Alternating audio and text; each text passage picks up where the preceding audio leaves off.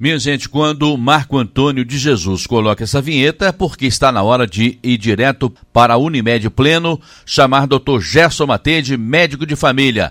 Alô, Dr. Gerson, seja bem-vindo ao Jornal em Dia com Notícia, para a gente fechar a semana. Muito boa tarde. Muito boa tarde, Sodré. Boa tarde aos ouvintes da Rádio Educadora e do programa Em Dia com Notícia. É ótimo estar aqui novamente para a gente poder voltar a falar sobre saúde. Doutor Gerson, não é demais repetir aqui para os ouvintes que no ano passado, segundo informações, 1.016 pessoas perderam suas vidas por causa dessa doença que também mata. A gente passa às vezes sem perceber, não acontece na família da gente, não acontece próximo da casa da gente, mas a dengue também mata, tanto é que matou 1.016 brasileiros e brasileiras no ano passado. Eu soube um caso de um, um médico jovem, de pouco mais de 30 anos, que morreu por causa da doença. E Minas Gerais assinou um termo de compromisso para construir a biofábrica da bactéria Wolbachia. Espera-se que nos próximos anos possa trazer bons resultados, não é, doutor Gerson? Espera-se sim que traga bons resultados, né? Uma metodologia nova, iniciada aí, eh, com experimentações desde o norte da Austrália e depois outros países do mundo experimentando e agora chegando em Minas Gerais, né? Já foi experimentado em Niterói e outras regiões do Brasil, mas a princípio, antes da gente falar do método em si, responder a sua primeira pergunta, né, Sodré? É sempre importante voltar a falar sobre a dengue, e às vezes a gente é repetitivo anualmente em relação a isso, porque os erros continuam cometendo, continuam sendo cometidos, né?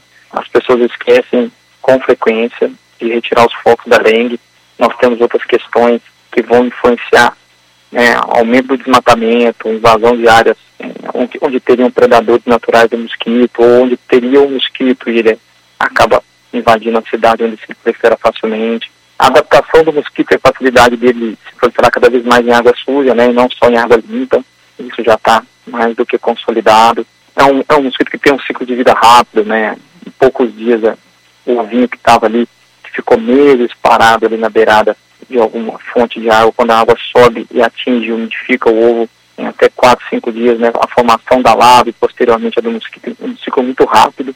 E se esse mosquito tiver contaminado com o vírus da dengue, ou da chikungunya, ou do zika vírus, ou mesmo da febre amarela, o mosquito Aedes vai transmitir para os seres humanos os vírus e, consequentemente, causando as, suas, as doenças que esses vírus causam. E anualmente a gente tem que repetir, porque anualmente volta a ter os quadros por vários motivos, mas dentre eles por falta de cuidado individual de cada um. A gente já falou várias vezes que o mosquito da dengue ele sobrevoa uma extensão curta do seu local de nascimento, né? Aí alguns estudos falam em 300 metros, 250 metros, no máximo 400 metros, do seu criador, de onde ele nasceu, de onde ele foi eclodido, o seu ovinho. Então, ficam os focos pontuais em vários pontos da cidade. Então, é a sua casa, como da bem que você vai adoecer, o seu vizinho de porta, as pessoas próximas da sua rua. E aí a gente sabe que acaba tendo que individualmente todo mundo fazer a sua parte, senão fica pulando de um lugar para outro e vai contaminando cada vez mais.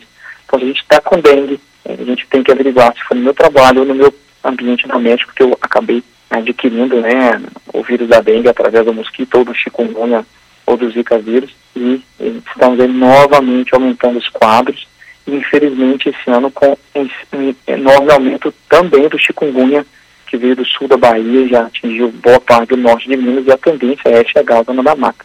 Tem até o registro de um caso de febre amarela também no estado de Minas Gerais, depois de muito tempo, se não me engano, é o mesmo mosquito que transmite também. O fato é o seguinte, doutor, enquanto essa nova tecnologia aí, enquanto a ciência não traz o, o recurso dessa Volbáquia que nós falamos agora há pouco, que o governo do estado está tomando providências. Enquanto isso não acontece, temos que tomar a nossa providência caseira, sair da frente da TV um pouquinho, pelo menos 10 minutos por semana e fazer aquela limpeza geral, porque isso pode, se não limpar, pode custar a vida, né? Exatamente, Sodré, se não limpar, pode custar a vida e como é, você citou bem, né? A febre amarela que também é transmitida, a gente teve o surto de 2016 até 2018, muitos lembram disso. Nesse período a gente teve em torno de é, mil e dois casos confirmados só em Minas Gerais e tivemos 340 mortes de febre amarela nesse período. Então, não só pela dengue, mas também pela febre amarela. Se a gente pegar o boletim epidemiológico, né, assim, for pegando os boletins mais recentes, Minas Gerais está com uma incidência alta de casos, certo? Está subindo, está aumentando cada vez mais e a gente tem que estar atento para isso, porque isso vai aumentar em, em, no bairro, em região da Zona da Mata, inevitavelmente, a gente está com um surto enorme no DAE, e é importante que a gente fique atento. Se até o dia 27, mais ou menos, o boletim mostrava em torno, assim, entre casos notificados e descartados de dengue, foram 131 mil casos, desses, 46.600 foram confirmados para dengue já, em um período é, de três meses do ano, já com 15 óbitos confirmados e 64 óbitos investigados, que alguns desses serão sim por dengue. A chikungunya, aí já estamos com 36 mil casos prováveis e 10.800, quase 10.900 confirmados. Né? Então subiu mais, atualmente, em torno de 21% aí das arboviroses, que são essas viroses causadas aí pela transmissão dos mosquitos, nós já temos 21% já de chikungunya, que era bem menos incidente, então está aumentando também, já com pelo menos quatro óbitos confirmados e 14 investigações até o dia 27. Pode até ter aumentado o boletim que vai sair né, de ontem para hoje. Porque são, são doenças que causam enorme desconforto. Até 7, 8 dias de febre, sintoma, dor articular, prostração, né, o paciente fica dengoso, cefaleia, mal-estar geral, a gente, os pacientes, a gente atende os pacientes, eles estão prostrados, né, quem tem dengue sabe, né, o quão desagradável é chikungunya, às vezes chikungunya dá até mais dor articular que a dengue. É, o Zika vírus, né, é um enorme risco para gestantes, né, felizmente menos de 0,1% dos casos está sendo de Zika. Então temos que ficar atento ao, ao, foco e retirar esses focos e a gente bate nessa tecla, né? Retirar a ambiente de água parada, é a plantinha, botar areia no vaso da plantinha, é o ralo do banheiro, é a cara da casa, é qualquer fonte de água que tenha, é a caixa d'água que tem que estar tampada, o lote vazio com garrafa de água, pneu, qualquer vidro que acumule água, qualquer coisa vai facilitar para o mosquito se proliferar e transmitir facilmente essas doenças. Né? O mosquito que inclusive tem hábito diurno, vespertino, pica até de dia. E aí ele vai manter essa transição, essa alta incidência de casos. É, a gente teve lá o período do acidente da Vale, aquele primeiro acidente que de fato destruiu o Rio Doce em, em sua extensão, né? E, obviamente, quando isso acontece, tem a morte de peixe, a morte de sapo, a morte de vários predadores naturais. Aí, consequentemente, logo depois foi tendo esse surto de febre amarela e de outras arboviroses que a gente enfrentou. Agora nós estamos em, busca dessa recuperação, então temos mais um motivo para a gente tomar cuidado, né? Porque se tem invasão de áreas eh, de floresta, de redução de ambiente natural, porque as cidades estão crescendo, vai aumentando o contato com o mosquito, com a redução dos seus, dos seus predadores, e a gente vai sofrendo cada vez mais com ele. Então a gente tem que estar aí atento para conseguir isso. E agora, só para como você citou, tem sim, né, a produção da fábrica aí na, na zona urbana, na região metropolitana de Belo Horizonte. O que, que consiste nessa fábrica, nessa biofábrica? Tem uma bactéria, a, a, o Albáquia, que ela está presente aí em até 60% dos insetos, mas normalmente ela não é encontrada no Aedes aegypti, naturalmente. Como é uma bactéria já muito disseminada, os estudos mostraram que ela não ofereceu o risco mundial se você contaminasse o Aedes com ela. Então é isso que a fábrica tenta fazer. Ela produz, deixa os mosquitos proliferar, contaminam eles com a bactéria, liberam eles no ambiente. E quando eles estão contaminados com essa bactéria, eles vão contaminar outros mosquitos e os estudos apontaram redução de 70% nos casos de dengue, 60% de chikungunya e 40% de zika vírus. É a bactéria, quando ela contamina o Aedes, ele não é contaminado pelo vírus facilmente. O vírus não, não é transmitido adiante. E como a bactéria é intracelular do, do mosquito, ela também não é transmitida a bactéria por ser humano. Então, tem se mostrado aí um método seguro, né, a produção da fábrica vai fazer com que a gente tenha uma expectativa de melhora para o futuro, mas ainda não para esse ano, e os casos estão aumentando esse ano, então a gente não pode deixar de fazer nossa parte, senão nós vamos perder muitas vidas até o final do ano. É verdade, doutor Gerson. Tem aquelas pessoas que ainda falam assim, falando desse assunto novamente, falando do combate à dengue, é preciso falar porque a dengue continua matando. Vou repetir que no ano passado 1.016 pessoas morreram por causa de comprometimentos com essa doença em todo o país. Saiu a notícia aqui, essa notícia foi atualizada no início desta semana, doutor. De acordo com o último levantamento da Secretaria de Estado de Saúde, 131.032 casos prováveis de dengue, sendo 46.619 confirmados. Até o momento, ou seja, até o início dessa semana, o estado de Minas Gerais registrou 15 mortes pela doença. Bom, se nós fizermos uma análise assim, matemática, nós podemos chegar à seguinte conclusão: 15, 30, 45, 60. Quer dizer, se manter a performance, poderemos chegar a 60 ou mais mortes em 2023. Se nós não levantarmos da cadeira e tomarmos uma atitude. Os números não mentem jamais, doutor. Exatamente, são os dados estatísticos que ajudam a gente a se planejar em todos os sentidos, né? Como a sociedade moderna, e inclusive para a prevenção de novas doenças. Né? Os estudos da epidemiologia, os estudos epidemiológicos mostrando aonde está a incidência, quais são as principais doenças, e a importância né, de cada pessoa que tiver um quadro positivo ser notificado para a Secretaria Municipal de Saúde e depois da estadual, tem aí os dados epidemiológicos da incidência real daquela doença na, na cidade, né, na região geográfica que está sendo avaliada, e a partir daí tomar medidas pautadas né, em informação, onde que eu vou atuar mais, onde qual o bairro de, de Ubá que tem mais casos, então é onde tem que ter uma atuação mais forte, né, o risco ali está maior.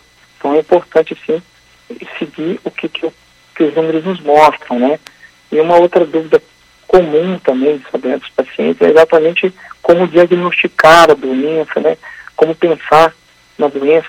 Então a gente tem que buscar o atendimento médico para fazer ou o teste rápido, né, o da bem do NS1, que é até o terceiro dia, ou o teste sorológico, que aí é porque o NS1, né, aquele, o teste rápido que fura o dedinho, ele vê a presença de uma parte do vírus no corpo, de um antígeno do vírus do corpo. Igual o teste rápido do Covid do cotonete do nariz faz com o Covid. Ele tem que ser feito até o terceiro dia, porque aí aumenta mais a possibilidade de achar, porque é onde tem mais incidência do antígeno. Já o teste sorológico de IgG e IgM contra a dengue são os anticorpos que o nosso corpo produz contra a dengue, especificamente contra a dengue. Então, se eles estiverem presentes no corpo, é porque está a doença ali. Eles são ideais serem feitos depois de seis, sete dias eles têm mais tendência a positivar. Então tem essa dificuldade também no teste sorológico. Hoje tem o teste é, rápido para dengue, para chikungunya, para zika, para zika vírus, porém o acesso a ele é mais difícil, né? São testes mais caros do que o da dengue. É, e a outra dúvida muito comum, André, é a diferença entre as doenças, né? Das três doenças, os sintomas, né, elas são muito parecidas e vão ser confundidas mesmo. Algumas diferenças do quadro clínico podem ajudar porque a dengue normalmente o primeiro sintoma é febre alta, apesar que nas últimas duas semanas atendi pacientes sem febre e com dengue, né? Mas a maioria vai ter uma febre proeminente, uma febre importante, 39, 40, e é repentino, sabe? E pode durar de dois a sete dias. E normalmente com muita dor de cabeça, muita dor no corpo, dor na articulação, muita prostração, dor atrás do olho, muita fraqueza, e às vezes as, as erupções cutâneas com coceira, né? O paciente pode ter náusea, vômito, é diarreia. O chikungunya é, tem início súbito, sim, de febre, e que pode ser alta ou não, em menor incidência que a dengue, mas tem muita dor muscular e dor nas articulações, que aí fica nessa confusão entre a dengue e a zika, né, que é exuberante nas duas. Dor de cabeça, exantema também pode aparecer. E a duração é maior da zika vírus, é em torno de 3 e pode chegar até 10 dias, ó, da chikungunya, desculpa. Então tem um prazo mais prolongado de evolução. A dengue normalmente no oitavo dia o paciente já está bem, já melhorou, exceto se ele evoluir para dengue hemorrágica, né? E aí o quadro pode ficar pior. Já o Zika vírus, o principal sintoma são as erupções de pele, com coceira, né? Normalmente a febre é mais baixa ou sem febre e dá muita conjuntivite. Então o Zika vírus tem mais sintomas de conjuntivite, ardência nos olhos, diferente das outras duas Agora, dor na articulação, dor no músculo, dor de cabeça, todas elas podem, podem ter. Fica difícil, às vezes, diagnosticar mesmo. A gente vai fazer o teste para dengue e se ele vier negativo, a gente começa a, a suspeitar um pouco mais aí das outras, sabe? Sobre é, é importante os pacientes ficarem atentos e ficarem atentos ao tratamento. Repouso, muita hidratação, bastante, mais de 3 litros de água líquidos por dia. E outro ponto que a gente não pode esquecer de falar é que quando vem dor articular e dor no corpo, às vezes o paciente com menos febre, ele esquece da dengue e toma o anti-inflamatório para dor. E na dengue a gente só pode tomar ou paracetamol ou dipirona, nenhum outro remédio para dor. Então a gente não pode tomar ibuprofeno, diclofenaco, imesulida, o AS, né? É só lembrar das propagandas que sempre passam na televisão anualmente e sempre falam esse medicamento é contraindicado no suspeito de dengue. Porque eles aumentam a incidência da dengue hemorrágica, aumenta a chance da plaqueta diminuir, né? E causar o choque hemorrágico da dengue, seria a dengue mais grave. Então é importante os pacientes lembrarem disso. Repouso, hidratação, paracetamol de pirona, pode tomar um antialérgico com tem muita coceira, mas não pode tomar anti-inflamatório. Eu fiquei atento à sua fala aí, doutor Gerson. O senhor disse que atendeu uma pessoa com dengue e sem febre? Sim, recentemente, Sodré, atendi uma pessoa com dengue, sem febre. Essa pessoa começou os sintomas agora, de sábado para domingo. É, atendi na segunda-feira, pediu o teste rápido, ela retornou na quarta-feira, no dia 29, o teste positivo, e ela não teve febre nesse período importante teve exantema, muita dor articular, dor de cabeça. Ela suspeitou de dengue porque ela já teve no passado. E aí ela suspeitou que foi, que, que, por isso que ela buscou médico, e de fato era, era uma dengue sem febre. A maioria dos casos vai vir com febre. Né? Esse caso desse paciente, por exemplo, ele poderia, ele não tem costume de tomar remédio, né? não gosta de tomar remédio à toa, ele poderia ter tomado um anti-inflamatório que teria sido prejudicial para ele. Felizmente não tomou. Bom, eu posso acompanhar aqui nitidamente uma manchete enorme no jornal Estado de Minas, online. Casos de dengue e chikungunya aumentam em Minas Gerais. E, segundo informações, Minas ocupa o terceiro lugar no ranking de estado com mais casos de dengue e chikungunya do país. Então é para colocar barba de molho mesmo e é para fazer isso que o doutor Gesso está dizendo aí. Muita água, até chegar no médico. Quando chegar lá, além de continuar tomando água, ele vai saber quais as providências. Principalmente se os sintomas aparecerem numa sexta-feira. Aí passa sábado e domingo, a porta do hospital está com aquela fila enorme. Até chegar no seu médico na segunda-feira, tem que tomar o máximo de cuidado, não é, doutor? Exatamente, né, Sodré? E chega o final de semana lembrando, né? diante de, de, uma infecção de qualquer doença, e a dengue não seria diferente, nem né? chikungunya, nem zika vírus, não pode ingerir bebida alcoólica. E no final de semana, vezes, pessoas ingerem, desidratam, nem pioram o quadro de dengue, aumentam o risco. Tem que procurar antes, nós estamos vendo os pronto atendimentos, CTI, CTI pediátrico, tudo lotado de doença respiratória. As bronquiolites nos pequenininhos, as, as pneumonias, os quadros respiratórios via aérea superior ou de via aérea inferior, gerando uma demanda de atendimento ambulatorial e hospitalar enorme.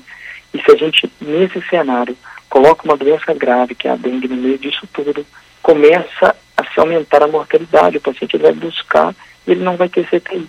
Então ele tem um choque hemorrágico da dengue e não tem atendimento adequado. Aí acaba aumentando a chance de mortalidade. Então, é o momento da gente, como sociedade, como população, participar e evitar ao máximo é, a proliferação de uma nova doença de um cenário que já se desenha não muito é, adequado pelo excesso de casos de, de, infecções respiratórias, que veio numa sazonalidade fora do padrão, né? O período do verão, final do verão cheio de infecções respiratórias, normalmente é o final do outono com o início do inverno, nós estamos no início do outono, né? Então, pode ser que daqui a, a um, dois meses volte os quadros respiratórios por causa do inverno, final do, do outono, clima frio, clima seco, piore novamente, e a gente já nesse estado tão difícil, das pessoas já não aguentam mais adoecer, já tem pacientes com quarto quadro gripal, terceiro quadro gripal, resfriado numa sequência de dois meses, com as criancinhas perdendo até peso, né, todo muito preocupado, e acaba as pessoas vêm buscando, achando que a imunidade que está baixa. Não é porque a circulação de vírus que está alta mesmo, de fato. Mas deixando as pessoas em estado já de saúde ruim e com a introdução de uma doença grave, mais uma nesse meio, se torna a preocupação ainda maior, porque tende a aumentar a mortalidade de todas as doenças, às vezes por falta de acesso ao médico, de conseguir ter acesso ao atendimento de saúde.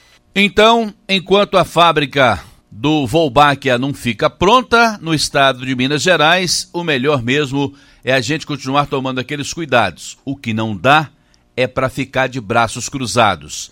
Deixe-me ver aqui com o Dr. Gerson Matede, o médico de família, se tem ainda alguma dica para passar para os nossos ouvintes para evitar de ser contaminado com o mosquito da dengue. Ah, existe sim, só que medidas gerais de proteção contra um pernilongo vão servir para o mosquito da dengue, como por exemplo, né, tentar usar o repelente quando possível, né, um cortinado se for possível, observar aí se dentro de casa tem mosquito ou focos de água, né, que poderiam gerar é, os mosquitos.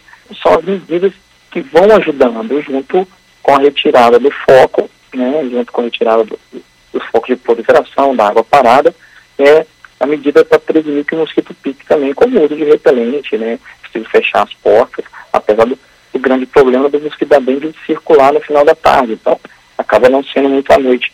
É, às vezes usar o repelente elétrico no quarto, né, para tentar repelir, pode ajudar sim. Acho que esses são os pontos mais importantes que a gente colocou, né, assim, sempre vai faltar coisas sobre o assunto, dados sobre o assunto, é um assunto muito relevante, que vem à tona anualmente, mas é a gente fazer, cada um fazer a sua parte evitar ao máximo a proliferação do mosquito para que se evite a proliferação do vírus que é transmitido através dele.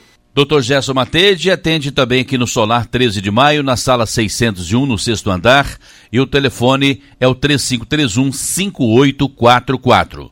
Dr. Gerson, muito obrigado pela sua participação conosco no Jornal em Dia com Notícia e até semana que vem. Eu que agradeço ao Sobré, aos ouvintes, à Rádio Educadora por mais uma participação e hoje deixo aí um, um pedido de desculpa para os ouvintes que a voz está abafada, um pouco rouca. Acredito que seja exatamente pelo excesso de atendimento da semana, a gente acaba falando muito quando tem muitos atendimentos, acaba piorando a voz, não é uma voz de locutor igual de jornalista igual a do Sodré, então já não é uma voz muito adequada quando ela não está no seu auge da forma, acaba ficando ruim dos ouvir. Então, doutor Gerson, muito gengibre e romã. O gengibre é quente e vai fazer bem para outras coisas também. E o romã faz um bem danado para a garganta, para a voz, viu? É isso aí, só é fazer o, o gargarejo aí com a aguinha morna tão indicada pelo fonoaudiólogos e que de fato ajuda a recuperar a voz, enfim. Muito obrigado, então, e uma boa tarde para o senhor.